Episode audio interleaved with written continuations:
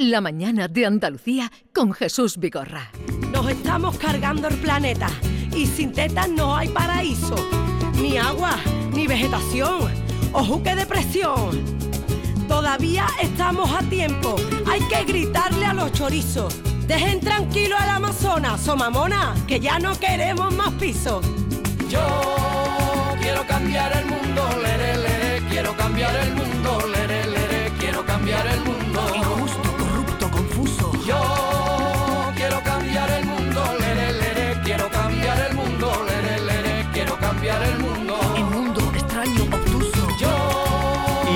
a esta hora de la mañana, con lo que llevamos vivido, 11 y 5 minutos, viene Javier Bolaños con su sueño de cambiar el mundo. Querido Javier, Qué mejor tú día. estás loco. Qué mejor día que estos para cambiar el mundo, ¿verdad? Buenos días, me alegro mucho de verte. Sí, y, y bueno. eh, No se te eh, ha quitado la ilusión de cambiar el mundo todavía. Sí, y de hecho traigo hoy una, una noticia un poco para cambiar, eh, no el mundo, pero sí lo- los sentimientos negativos, ¿no? De hecho, Ah, pues hoy traigo entonces vamos una a escucharte. noticia, Fíjate, hoy traigo una noticia que tiene que ver con el cambio climático que, vamos a decirlo así, va a ser un desastre en todos los ámbitos, pero hay uno en el que va a ser mejor. ¿Eh? El cambio climático nos va a beneficiar en un aspecto, va a beneficiar un aspecto muy, muy, muy, muy, muy mínimo y muy casi insustancial. Pero hoy, oye, por, por crear un poquito de buen rollo he decidido traerlo porque lo tratamos en el último programa en cambio climático, viernes a las 9 de la noche. Viernes por 9 de la noche, que hombre, hay que hacer un poquito de cuña publicitaria. Viernes 9 de la noche. Exactamente.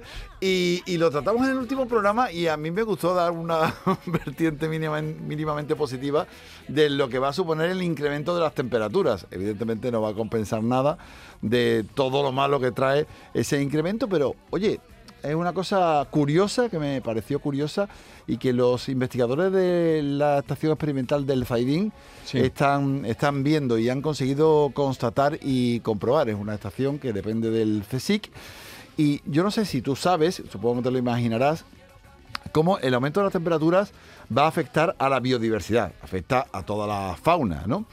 A la fauna que criamos para nuestro consumo también. ¿Y cómo va a afectar? Pues negativamente. Es decir, al hacer más calor, los animales van a perder eh, parte de su ¿no? envergadura. No, no, eh, me refiero ya directa, claro, como Como, consecuencia, claro, como de la consecuencia de, falta que hay alimentación. menos Eso es. pasto. En fin, que esto además está provocando un montón de problemas en el sector ganadero, porque va a incrementar los costes mucho para mantener. Claro, el- para el alimentar, nivel. a- alimentar al ganado. Exactamente, Y, con la guerra de Ucrania ya ni te digo. Pues hoy a los ganaderos ya no aguantan más, ¿eh? Bueno, pues. no eh, vengas a eh, ponerlos en contra, los que nos Mira, estén escuchando. hay, hay una noticia buena. Hay una especie, es como los galos de, de Asterix, Sí. que, Que va a resistir, resiste, que va a resiste resistir. el cambio climático. ¿Y sabéis cuál es? ¿El gorrino? El cerdo. El cerdo. Pero el cerdo ibérico, que es, Es- la, la- la diferencia fundamental. Es decir, el, ¿El cerdo otro- el blanco. cerdo no, blanco no? Pues Es a los precios que está hoy el cerdo ibérico, sí, El sí el cerdo ibérico. Hay un grupo de investigación, como decimos, del CSIC, eh, eh, en el que se encuentra Isabel Seiker, a la que vamos a escuchar enseguida, que se lanzó a investigar cómo afectaba el cambio climático a esta especie y se encontró pues con esta sorpresa. Hemos encontrado unos resultados que no nos esperábamos porque lo que había descrito hasta ahora es que la, subida de las temperaturas, consecuencia del cambio climático, tenía efectos devastadores en la ganadería, sobre todo en el cerdo y en la calidad de sus productos, porque disminuye eh, la grasa, los productos se enrancian más. Nosotros hemos encontrado lo contrario. Se producen mecanismos compensatorios que hacen que sea una carne más jugosa con una mayor cantidad de grasa intramuscular, lo cual pues le favorece esa jugosidad típica y esa terneza y el sabor de los productos ibéricos. O sea que, que sí, que no solamente no se afecta la calidad, sino que mejoran algunas de sus características. Es decir, Qué que ver, ¿eh? Qué capacidad de adaptación, ¿eh? Sí, sí, es, es tremendo y además no tienen muy claro por qué lo están estudiando, aunque hay una palabra que sí puede ayudar a explicar lo que le sucede al cerdo ibérico que no le sucede a otros. Y la palabra es antioxidante. Eso es lo mismo que pensamos nosotros. A ver, aquí qué pasa. Buscando mecanismos que pudieran justificar esta, esta mejora de las calidades, pues vimos que en, en otras razas se había descrito que el- las elevadas temperaturas producen una situación de estrés oxidativo, o sea, un aumento de radicales libres que tienen uno- unos efectos perjudiciales en muchos sentidos y también perjudican a la calidad de los productos. Entonces empezamos a estudiar si aquí había un aumento de las defensas antioxidantes que pudieran luchar frente a esos radicales libres que seguramente estarían aumentados debido a las altas temperaturas. Entonces comprobamos que sí, que uno de los motivos estaba ahí en que aumentan las defensas antioxidantes, se mejora la actividad de ciertas enzimas y eso hace que no se produzca ningún enranciamiento de la grasa, por ejemplo, y que haya mayores niveles de compuestos antioxidantes en la carne. El cerdo ibérico es como si, si luchase de forma más fácil que otras razas frente a ese estrés oxidativo que producen las altas temperaturas. Yo no sé si vosotros conocíais que la calidad de la carne y de la grasa del cerdo ibérico, no solamente eh, la cantidad de grasa, sino la calidad es mayor en el cerdo ibérico que, Sí, en Claro. otro. claro, Pero, eso es lo que le ¿sabéis? da Sí. su punto. Pero, eh, pero ¿sabéis lo del ácido oleico? Bueno, hasta ahí no No, llegamos. Ve, sé, la- yo lo que sé es que la grasa es precisamente lo que le da la grasa Sí. infiltrada en el jamón, en la es, carne, sí, pero en esa, la presa. Pero esa grasa, además, es, tiene un componente distinto. Tiene un componente más alto de ácido oleico, Oleico. que es lo que tiene, por ejemplo, El aceite de oliva. Efectivamente. Entonces, el cerdo ibérico no solamente tiene más grasa y está más jugoso y más rico, sino que esa grasa es de mejor calidad. Y más además sana, tiene, ¿no? Exactamente, sana. por lo tanto, eh, eh, es más sana. Y tiene además una serie de minerales asociados, como son el hierro y el zinc, que curiosamente con el cambio climático, es decir, con el aumento de las temperaturas, también aumenta. hemos visto un aumento de zinc, por ejemplo, que de momento no tenemos explicación para ello.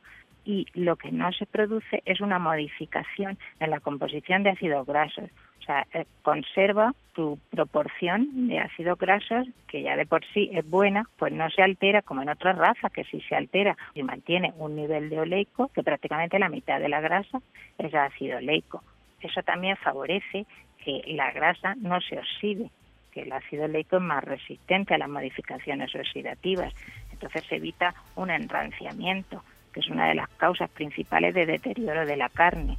O sea que el cerdo ibérico se coloca ahí un poco en, en la pole, podríamos decir, a la hora ¿Y, y por qué, de, de ser, por- de ser por- consumidor. ¿Por qué Dime. habías pasado aquí el tema que dice, ¿es el cerdo más blando?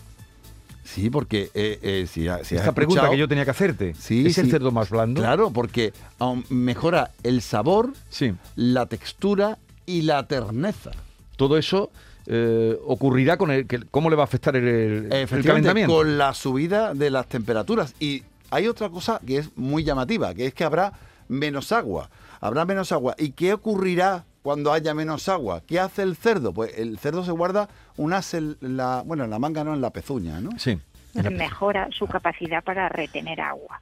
Es decir, pierde menos agua, con lo cual la carne es más jugosa y más tierna. En otras razas lo que se había descrito es que la carne perdía mucha más agua, con lo cual era más seca.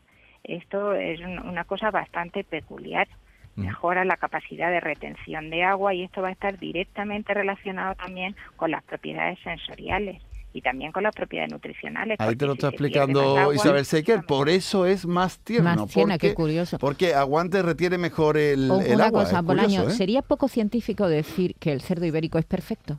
El- No, el cerdo bueno, ibérico es perfecto. Yo, yo creo que no. Yo creo que, ¿Sabes tú que que es, es un, un adjetivo, yo creo que, que, le va al idóneo. pelo, es le, le va idóneo. al pelo de- de- de- del morrillo, Claro, sie- siempre se ha dicho Ahora, que... de la oreja. Yo esperaba de vosotros una pregunta. ¿Eh? Que no habéis ¿Qué, hecho. qué- y- no- qué nos está diciendo? sí, ¿Que no estamos que- que no atentos? o estamos- No, no, Yo- que no estamos hoy ahí, brillantes, está ahí, ¿o qué? está ahí, bueno, en la línea. Maite, tampoco vamos a pedir. A ver, ¿qué pregunta- qué pregunta te esperabas? Ibéricos, tampoco soy periodista ibérico vosotros. ¿Qué- qué- pero nos gusta mucho el ibérico. ¿Pero qué te esperabas? ¿Qué pregunta te esperabas? Hombre, hay una pregunta que es importante. Que esto, ¿a qué afecta? ¿Al cerdo de cebo de recebo? No, pero es que el ibérico, no, el no, ibérico por lo general, sí, no, pero, el- no, no, no, pero el no, no, ibérico no, en no, su no. mayoría El ibérico se- es una raza Sí, que puede claro, ser eh, pero su- alimentada de sí, varias formas. Pero en su mayoría es para eh, se cría en extensión, en, en extensivo. Comiendo bellotitas. En la mayoría. Aunque No, también y sí- al- sí, hay, no, hay no, una no. parte que le ayudan Hombre, con, con cebo, con recebo. No, y algunos que comen ¿Tú la bellota el tú- domingo. Tú solamente, tú solamente Pero, de, de pero la mayoría, no, pero la mayoría de, de esa raza se utiliza para extensivo, no digo, come también pienso, eh, hierba, bellota y todo eso, pero se cría en extensivo, quiero decir. El Bueno, yo no, yo no sé el porcentaje, ¿eh? Por lo Yo- general, pero sí. yo me parece a mí que la raza ibérica después se la alimenta Pero yo tengo una en pregunta para ti. Yo tengo una Dime, pregunta. dime, ¿Quién me dime. afecta más? ¿Al de cebo, al de recebo o Esa era, esa, esa era la pregunta. Bueno, estamos hablando de que esto es un experimento. Sí. Y los experimentos hay que hacerlos en lugares controlados. Y en esos lugares controlados no puede ser eh, en Montanera, no puede ser en una dehesa, porque tú ahí no puedes incrementar las temperaturas artificialmente, que es lo que han hecho estos investigadores. ¿Y dónde los han metido? Entonces, claro, estaban En en, granja. eh, en una en unas naves. Entonces, estamos hablando de cebo. Nosotros este estudio lo hemos hecho con cerdos alimentados con pienso, o sea, de, de cebo. Normalmente el cerdo ibérico en su última etapa sale a campo, sale a montanera, entonces tiene otro otro manejo nutricional. Claro, evidentemente eh, con cerdos en montanera las características pueden ser diferentes y, los efectos pueden ser diferentes, pero nosotros como lo que queríamos era provocar un aumento experimental de las temperaturas, pues entonces lo hemos hecho en nuestros estabularios y en salas climatizadas. Así que nos queda la incógnita de saber qué ocurrirá eh, con, con el cerdo ibérico. Pero el que esté eh, eh, correteando y... Hombre, en, en teoría, si han, si han incrementado las temperaturas en esas naves y ha funcionado de esta manera, la lógica indica Sí, que pero- pero- pero- cuando la temperatura suba a nivel general, en, en toda, en, en- en cualquier lugar, al aire libre, y suba las temperaturas, el mecanismo del cerdo ibérico el debe ser el, debe Bueno, ser el mismo. pero claro, Pero temperatura- todavía eso falta por Porque constatarlo. ahí En cualquier controlas caso, tú la temperatura. Cuando esté al, al cascaporro... Bueno, al eh, casca- bueno, claro, al cascaporro habrá más sol. temperatura. Claro. eh, Entonces será. ¿A cuánto- a cuánto han tenido los pobres No lo gorrinos? sé, no, ya, No, ya, está a ahí, no. 35? han ido a- a- modificando. a- Oye, a- La subida de las temperaturas, desde que hay registro, está ahora mismo 1,2 por encima. Y se supone que vamos a llegar a los 2 en el mejor de los casos. Y a partir de ahí nos podemos ir atando los machos porque 2,1, 2,2, 2,3 Y- cada vez será más grave todo. ¿no? Deberíamos, Entonces- estos científicos lo que deberían hacer es eh, mm, enseñarnos los mecanismos del cerdo para aplicárnoslo Para a aplicarnos a nosotros. nosotros. Sí, o hacer Que un cruce. O hacer un cruce que hay también- gente que tiene ya el 50 ganado. y que acabáramos lo digo. que acabáramos gruñendo. Eh, eh, Javier, muy bien, más información, más eh, abundancia en estos datos y en estos temas. Cambio climático todos los viernes a las 9, comandado por Javier Bolaño. ¿Y ahora, Venga. ¿y ahora dónde vas? Ah, comemos una tostadita de jamón. ¿A esta hora? Ibérico. Qué tarde, ¿no? Ibérico. Eh, cuando, cuando me dejáis, ibérico, por El supuesto. que, aquí, el que ponen aquí en la cafetería es, eh, es bueno. Le voy a decir además que me gusta con tocinito. Vale. Venga, hasta luego. Lere, lere, quiero cambiar el mundo, lere, lere, quiero cambiar el mundo.